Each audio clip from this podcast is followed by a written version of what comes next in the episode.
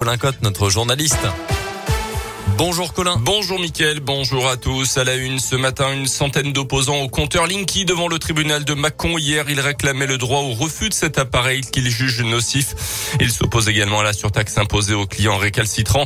Il serait au total 7000 contestataires dans tout le pays, dont 2000 en Bourgogne et Auvergne-Rhône-Alpes à intenter une action en justice. Le jugement a été mis en délibéré au 9 mai prochain. En novembre 2020, la Cour d'appel de Bordeaux avait reconnu le droit au refus de Linky, mais seulement pour les usagers ayant un compteur au sein même de leur domicile. Une grève des agents du périscolaire aujourd'hui à Bourg-en-Bresse. Le fonctionnement de plusieurs services d'accueil et la restauration scolaire seront perturbés toute la journée. Ça concerne notamment les écoles de Brou, Charles Jarin, Charles Perrault et au Pelou également. Euh, plus d'informations en détail à retrouver sur notre site internet radioscoop.com. Dans l'actu également, les aides sur l'essence seront améliorées. C'est ce que promet Emmanuel Macron pour faire face à la flambée des prix de l'énergie liée à la guerre en Ukraine. Le président candidat a effectué hier soir son premier déplacement de campagne en région parisienne. Un peu plus tôt dans la journée, le ministre de l'économie avait annoncé une enveloppe de 22 milliards d'euros pour soutenir le pouvoir d'achat des Français. Emmanuel Macron qui a d'ailleurs précisé qu'il ne participerait à aucun débat avant le premier tour de la présidentielle le 10 avril. Il a expliqué qu'aucun président en fonction ne l'avait fait avant lui. Chez les Républicains, en tout cas, on y croit dur comme fer, malgré les sondages pas forcément favorables.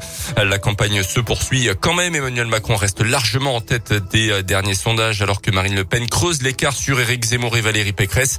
La candidate n'étant que de 12% des intentions de vote. Pourtant, dans la région, les militants républicains s'activent à travers des opérations de collage, de tractage afin d'essayer d'inverser la tendance. Fabienne Perrin préside un comité de soutien à Valérie Pécresse dans la région. Selon elle, la candidate a des arguments pour s'imposer dans cette élection. Je ne vois pas pourquoi elle ne gagnerait pas. Parce qu'elle a déjà fait ses preuves. Deux fois ministre, deux fois des réformes, deux fois des réussites et elle gouverne la plus grande région de France. Tous les Parisiens, j'ai de la famille à Paris, me disent que elle a fait vraiment énormément. Non, je vois vraiment pas pourquoi qu'elle n'y aille. Elle n'y parviendrait pas. Et surtout, 5 ans de Macron. 50 plus Ça vous fait pas peur? Vous en avez envie? Moi, j'ai toute confiance en elle. Elle est en capacité d'être un chef d'État et de prendre une relève d'Emmanuel Macron et elle fera mieux. Le premier tour de l'élection présidentielle, c'est le 10 avril prochain. Les sports avec du basket d'abord place à l'Eurocoupe pour la Gelbourg ce mardi soir après sa défaite en championnat contre Monaco le week-end dernier. La jeu accueille les Espagnols de Valence ce soir en Eurocoupe, toujours huitième de leur groupe. Les Bressans tenteront de créer l'exploit face au co-leader de la poule. Une victoire permettrait à la GL de rester dans la course dans cette compétition européenne.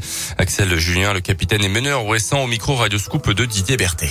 On sait que c'est un match important pour nous. On sait qu'on a besoin de, gagner contre une grosse équipe et euh, voilà, ce serait l'occasion de prendre un match bonus on va dire, pour bien nous replacer dans, la course au playoff. Pour nous aussi, pour reprendre confiance après la trêve et après la défaite euh, à Monaco. Donc euh, voilà, match important pour plusieurs raisons. On l'a fait contre Grand Canaria. Maintenant, euh, voilà, réitérer les choses, c'est ça le plus difficile. Donc, voilà, voir comment nous on va aborder ce match, comment on va le jouer pour pouvoir les embêter et, gagner le match. On l'a déjà fait, c'est-à-dire qu'on peut, on peut le refaire, mais il faudra mettre les mêmes ingrédients qu'on a mis contre Grand Canaria et on se facilitera la tâche si, si on arrive à le faire. Gelbourg-Valence, coup d'envoi du match ce soir à 20h à Equinox. La Ligue des champions de foot avec les premiers huitièmes de finale. Retour de match ce soir.